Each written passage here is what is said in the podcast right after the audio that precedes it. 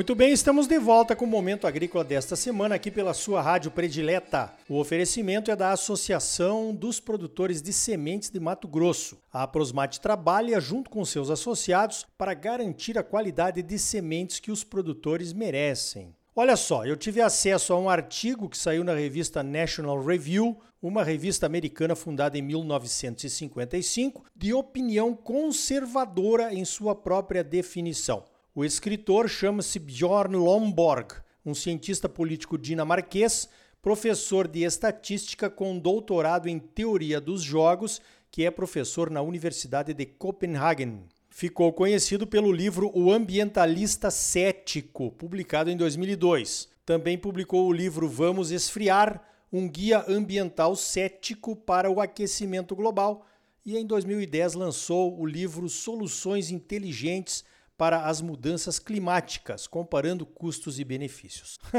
Já deu para ver a linha questionadora do Bjorn, né? Alguns chamam de posições anticientíficas, mas vamos lá.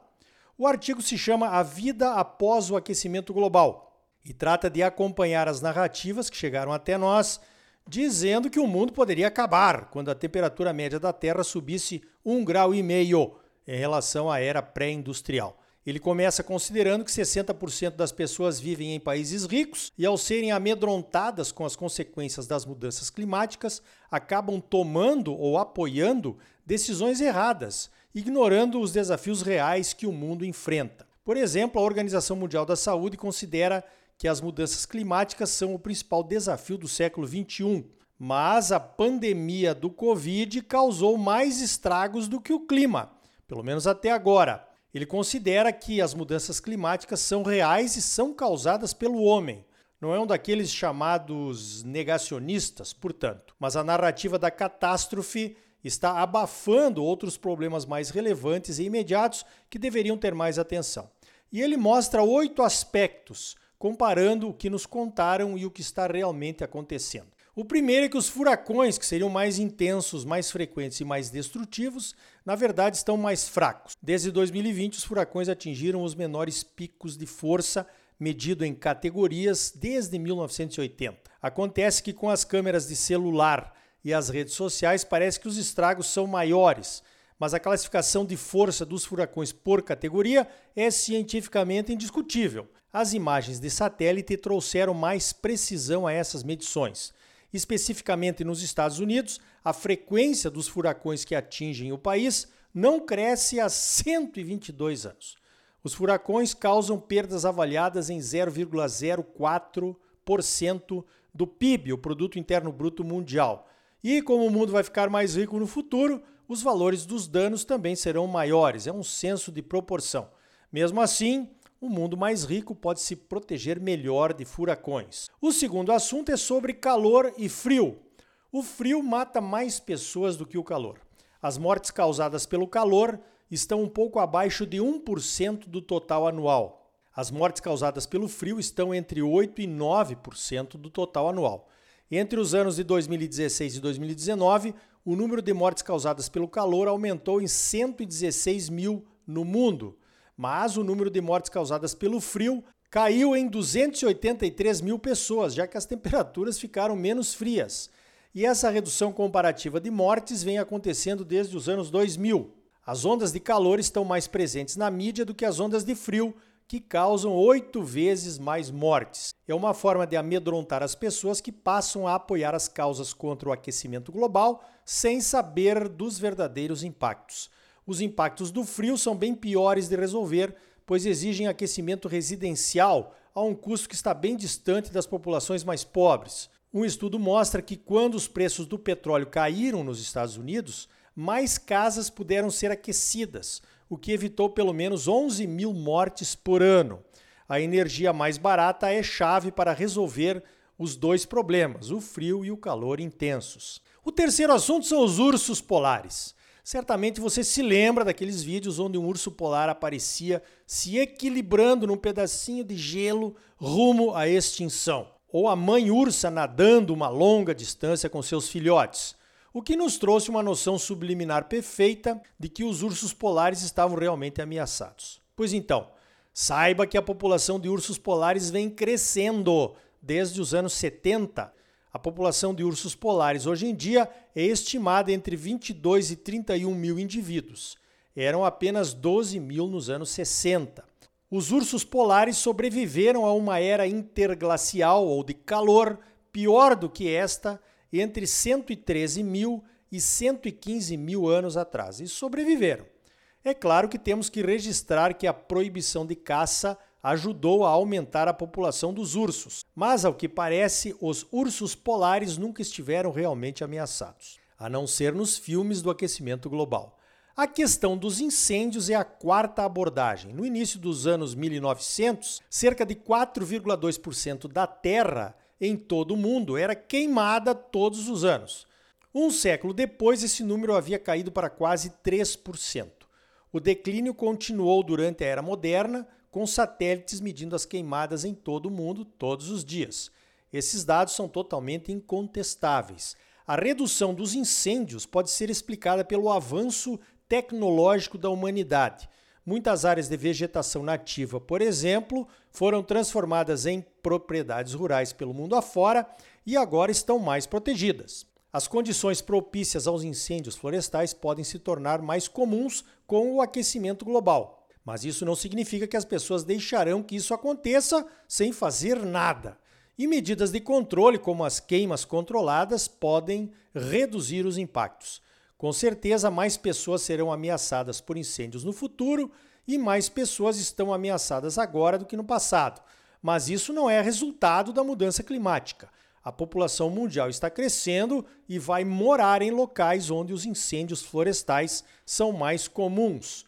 O número de residências em zonas de alto risco de incêndio no oeste dos Estados Unidos aumentou 13 vezes nos últimos 80 anos e deverá aumentar ainda mais até 2050. O quinto tema é a desnutrição. A Organização Mundial de Saúde alertou que a mudança climática causará 250 mil mortes adicionais por ano nas duas décadas seguintes a 2030 e que 95 mil dessas mortes serão causadas por desnutrição. Isso parece alarmante, mas está errado. As projeções da OMS comparam as hipóteses de não termos as mudanças climáticas e consideram que os riscos de morte por desnutrição seriam menores.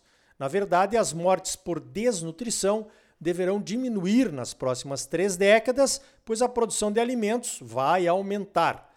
A economia mundial também deve melhorar, trazendo mais pessoas para fora das zonas de risco alimentar.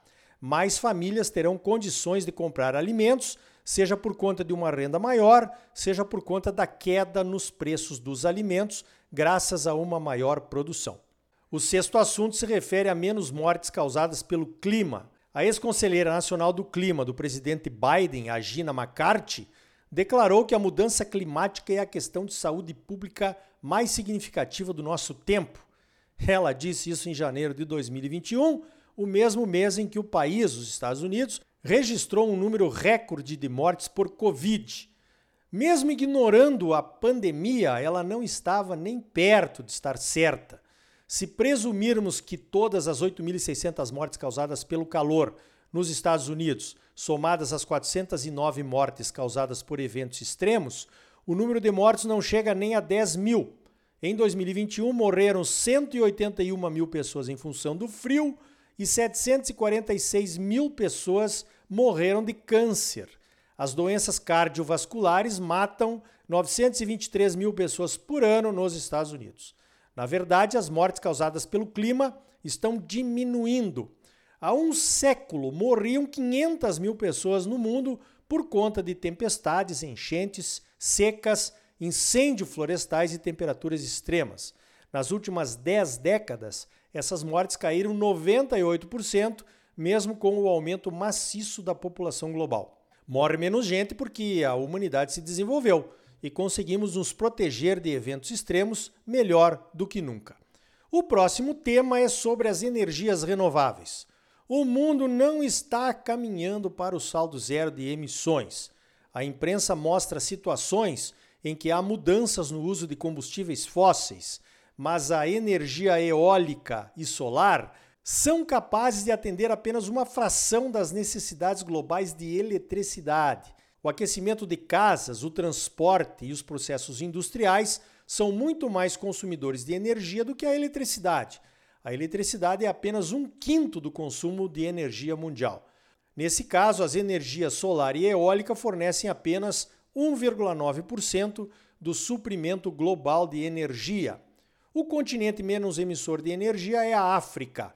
As populações por lá usam lenha para cozinhar e aquecer as suas casas, pois populações mais pobres não têm acesso à eletricidade. Mas a fumaça gerada pelo uso da lenha causa 700 mil mortes por ano. A Califórnia usa mais energia em suas piscinas e banheiras de hidromassagem do que todos os 60 milhões de habitantes da Tanzânia. Em seu mais recente relatório, a Agência Internacional de Energia estima que, mesmo implementando todas as promessas políticas atuais, o mundo terá apenas cerca de 30% de energias renováveis até 2050. O último tema do artigo do Bjorn Lomborg trata do custo para atingirmos emissões líquidas zero. Usando dados da empresa McKinsey, ele concluiu que apenas o custo adicional de ativos e infraestrutura de baixas emissões seriam de 5,6 trilhões de dólares por ano. Isso representa mais de um terço da receita tributária anual global. Se desconsiderarmos Estados Unidos e Europa e analisarmos a Índia, a adequação de suas energias custaria incríveis 9% do seu PIB por ano. Isso equivale a cerca de 75% do total de impostos pagos pelos indianos. É pouco provável que países que lutam para sair da pobreza vão investir tanto em energias renováveis. Resumindo, segundo o autor, o aquecimento global é real, mas não será o fim do mundo. Um economista que ganhou o prêmio Nobel calculou que o custo do aquecimento global pode chegar a 4% do PIB mundial até o final deste século. É muita coisa, mas a economia mundial deverá crescer bastante até lá. É claro que precisamos atacar o problema da forma como for possível, mas os exageros midiáticos podem levar a decisões erradas e caras que terão impacto maior do que as próprias mudanças climáticas, principalmente sobre as populações mais pobres. Então, cuidado!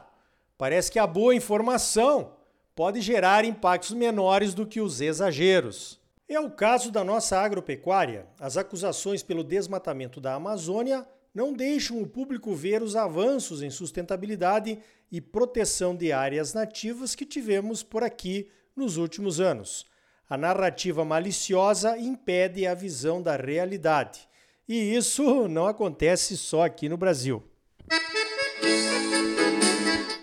Então tá aí. No próximo bloco vamos falar sobre o Plano Safra. E ainda hoje, os resultados do Desafio Nacional de Máxima Produtividade de Soja do SESB com números surpreendentes. A Associação dos Produtores de Sementes de Mato Grosso, a Aprosmate, trabalha junto com seus associados para garantir a qualidade das sementes que você exige e merece. Não saia daí, voltamos já com mais momento agrícola para você. Música